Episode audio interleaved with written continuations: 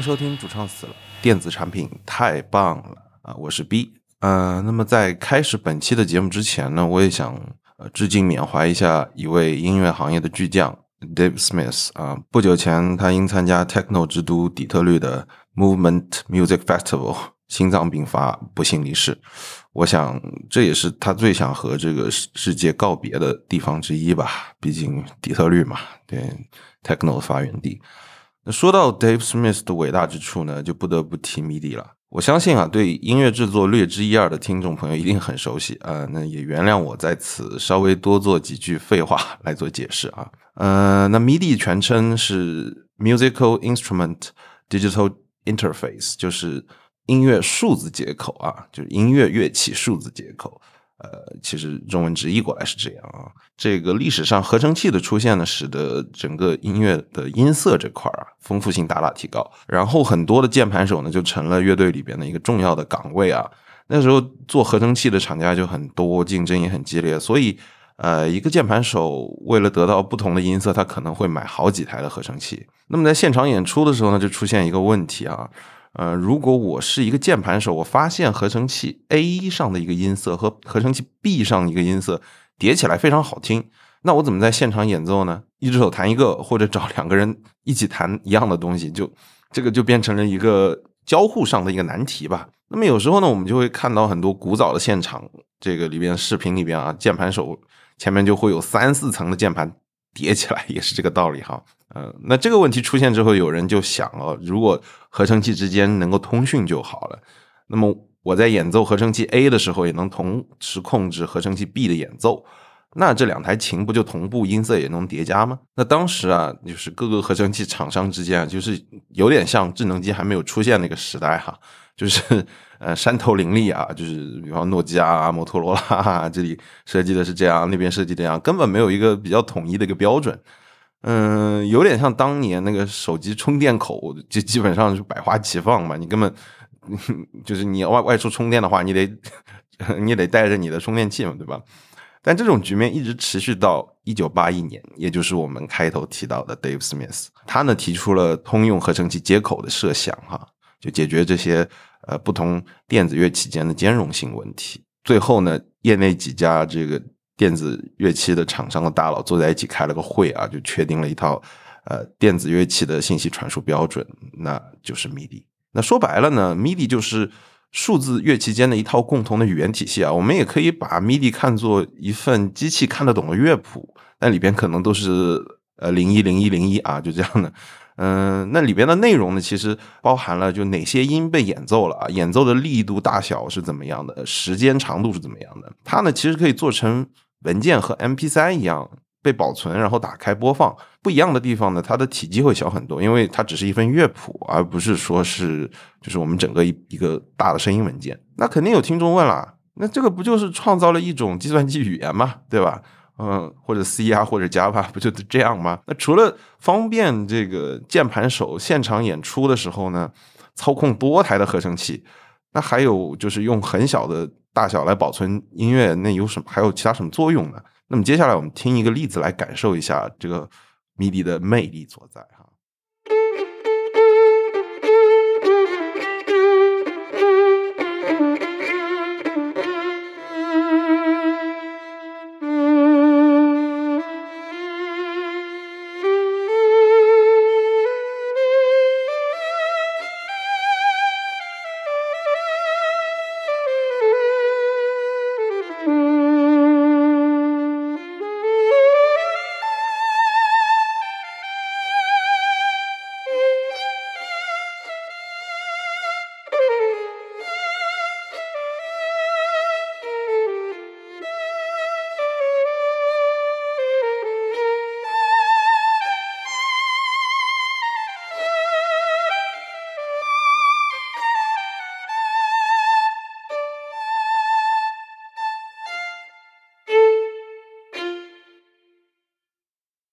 刚刚我们听完这段音乐，你觉得是是不是提醒拉出来的呢？其实不是，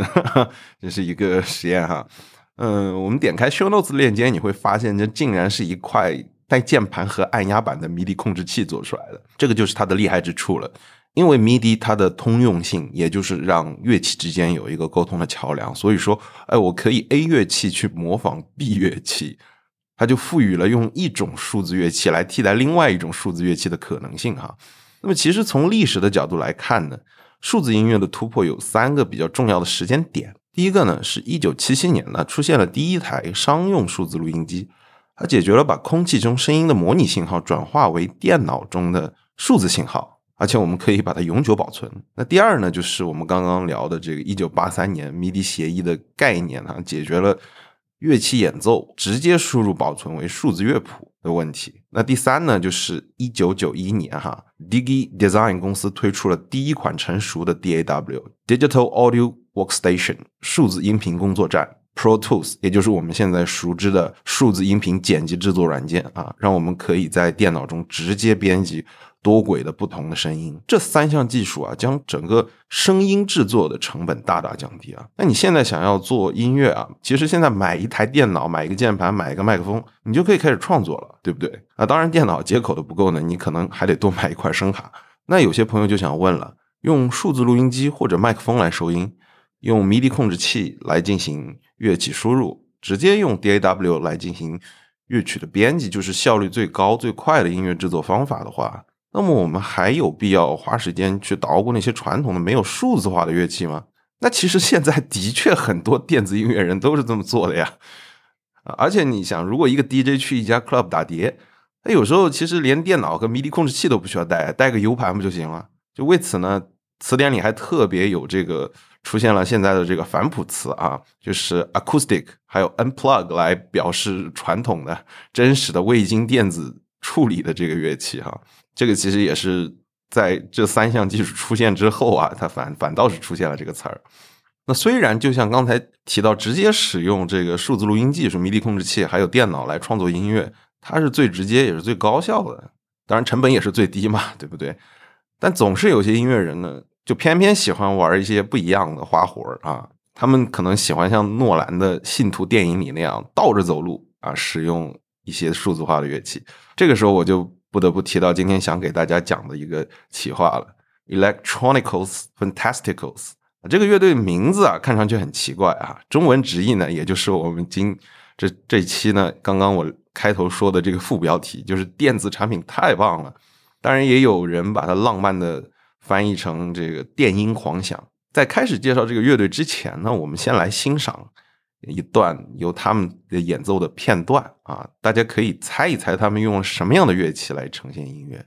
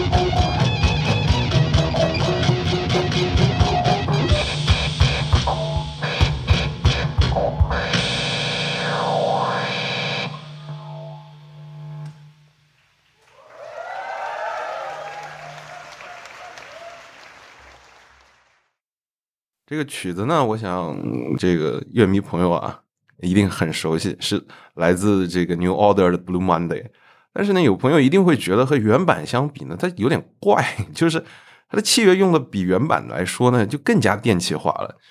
那这是怎么做出来的呢？其实因为这个团体呢，将传统的三大件啊，吉他、贝斯、鼓啊，还用自制的乐器进行替换。那替换的乐器，我想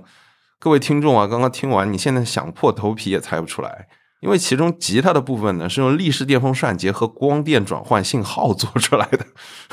而贝斯和鼓呢，又是通过这种真空管的老式电视机啊，就是我们看到的那个屏幕还是弧形的那种电视机改造成的。其实呢，这个电音狂想呢，它是一五年才成立的一艺术计划，他们将被淘汰的这个电器用品啊，重新转生为新的电子乐器，逐渐形成这个乐团的一个 group 吧，它是一个团体。将近七十名成员啊，至今为止呢，他将这个真空管电视机啊、电风扇、抽风机、摄影机、空调、电话等各种我们生活中用到的家用产品啊，它把它变成乐器哈。那我们接下来听一下其中几个比较特殊的这个乐器。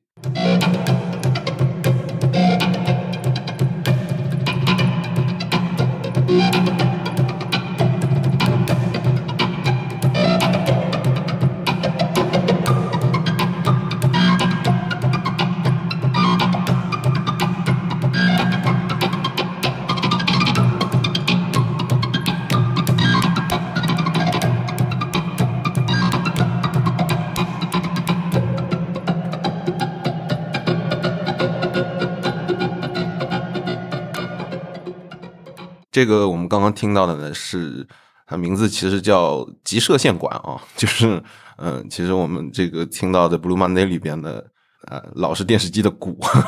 它是其实是通过双手去触摸这个呃真空管电视机的屏幕啊，将静电从屏幕导到人体绑在腿上的一个金属线圈，然后将金属线圈和吉他音箱连接起来。如果演奏的话，是你用手敲击电视屏幕啊。这个音箱里边就会有短促的这个电子信号，然后根据你的手掌和屏幕的接触面积不同，你就可以控制这个音量，也是非常有意思的一个新的家用电器，把它改造成一个数字化的这个乐器的一个方法哈。那我们接下来再听另外一个 Blue Monday 里边出现的乐器哈。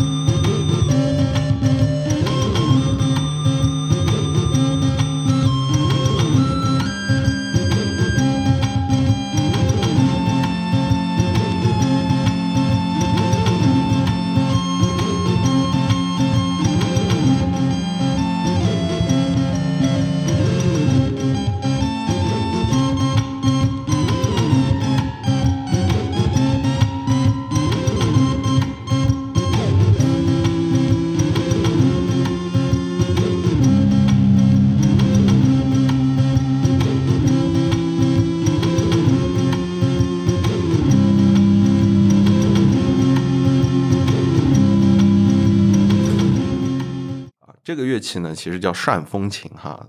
它的原理呢，就是说电风扇不是一直在转动的时候，它那个叶片不是中间有透光的那那个那个变化嘛？然后呢，随着这个风扇转动的不同呢，这个光源信号呢就会变化，然后它转换成电信号，再通过几台音箱就放出失真感极强的这些电子音。那聊到这儿呢，就是跟我们前面聊的这个呃迷笛这种简单直接的方式，肯定这个是倒着开车的那种感觉哈。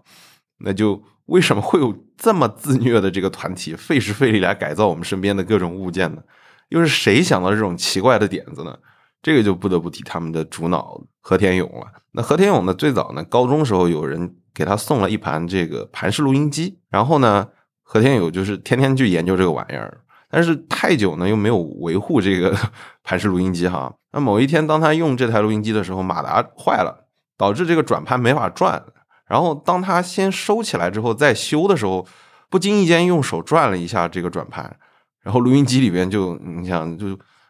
本身它就是一个收音设备嘛，然后它录音机里边自然就传出了一些很奇妙但是诡异的声音。他用他自己的话说，他就仿佛听见了一种来自异世界乐器所发出的声音，他立马就觉得，哎我操，这个好爽，然后就。本来这个录音机造出来不是这么用的，但是他用这种错误的方法创造出自己的声音，他就对这种错误的方法使用上瘾了。而且呢，他觉得这个也是通过自己的转动让机器发出怪异的声音，这种行为充满好奇。其实，在他看来啊，这种声音就仿佛来自自己脑海中的那个世界，他想把它表达出来。ちょっとうめき声に近いような感覚があって、で、まあ日本に捨てられた傘だったり桶が あの妖怪として出てくるっていうような、まあ、ビジョンがあってなんかそれとすごくダブってきたというか電化製品たちが新たな声を発して実はあの生命を宿しているみたいな形で僕らの目の前にもう一回現れ始めるっていうようななんかビジョンが浮かんで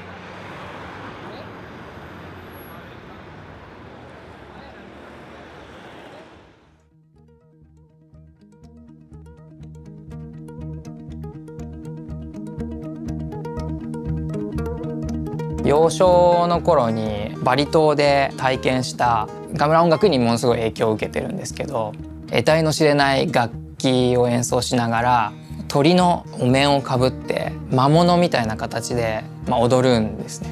でそれがすごい強烈なあの音楽体験として残ってるんですけど、まあ、その後テレビのあの砂嵐だったりラジオから聞こえてくる、まあ、ノイズが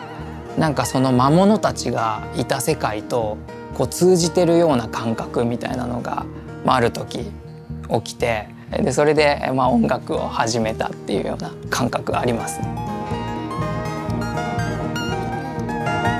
那从电音狂想的这个创作来看，哈，其实改造了的乐器有着可能比我们上文提到的只用迷笛控制器来高效制作音乐有着更意思的这个创意的碰撞哈。其实他们演的时候啊，也就是很多不同的成员拿着这个 不同他们自己改的乐器。你这个时候其实这种怪异的声音，你要是通过 DAW 去认真编辑，当然也编得出来。但是就这种不同人之间的这个创意的碰撞，就。有点 brainstorm 的感觉，哈，也是非常有意思的，有可能会创造出你原来意想不到的声音。其实我们并不需要原声乐器的这个交互手法，我们其实也不需要拘泥于到底这个是原声还是非原声。如果像 John Cage 所定义的，二十赫兹到两万赫兹都是音乐的话。那其实对于创作音乐来说，使用一切或古或新的技术手段和我们自己觉得有意思的交互来表达就可以了。就像金庸名著《笑傲江湖》中提到的“无招胜有招”，它便是剑法的最高境界，草木皆可为剑。本期是主唱死了播客奇形异色系列的第一期，在这个系列中，我们关注那些非量产化的奇特乐器，无论是来自远古的低吟，还是来自未来的异响。在此，我们评鉴。珍惜并感谢艺术家通过他们带给我们的奇腔异调啊！以上便是今天的主题讨论环节啊。那么接下来是专辑推荐环节啊。本期呢也是推荐一张专辑啊啊，就是我等了好久的这个 Giraffes Giraffes 啊，长颈鹿长颈鹿啊，这个呃乐队哈。之前我们在音球也提到过，呃，在主唱这里啊也是第一次推荐这个团，就是。嗯，一支数学摇滚乐队哈，嗯，之前他们有一个很出名的一张专辑哈，就是呃双头的长颈鹿啊，嗯，橘色的，然后他们的名字也是长颈鹿的这个复数嘛，就很有意思。然后他们的新专《Death Breeze》啊，然后听完我觉得嗯不负众望啊，感觉里边加了点迷幻民谣，包括一些那种 psychedelic 的东西在里边，就是不是纯粹的数学摇滚了，已经，我觉得。这也是对他们的风格的一种突破，我觉得非常好。这张专辑，喜欢的听众可以去好好品鉴一下。反正我最近一直在听这张专辑哈。嗯，那么最后呢，我们 ending 的曲目呢，其实呢还是想放一些和这个和田勇本身有关的艺术计划啊。那和田勇呢，在二零一九年呢，他就组建了一支专门使用盘式录音机创作的实验乐队。Open Real Ensemble 啊，其实最早它的那个起源呢，也就包括我们刚刚聊的，也都是从这个盘式录音机开始的嘛。然后这个 Open Real Ensemble 现在五个人，他们其实一直在尝试改造正常的盘式录音机，把它与迷笛键盘进行组合，通过按压键盘来弹奏音乐。嗯，他有时候呢又会会把这个磁带拽出来，然后用木棍去敲击磁带。就是还会把磁带和木棍连起来，拉扯这个磁带哈，再通过迷笛键盘去弹奏音乐。那么本期呢，最后呢，还是想放一首他们那张实验专辑里边的，嗯，我记得后面几首歌里边我最喜欢的一首，Joseph Voice Nine Point Five Center Millimeter Seconds 啊，这首歌我觉得，嗯，后面的噪音有点意思啊。本期的节目就到此结束，感谢各位的收听，我们下期再见，拜拜。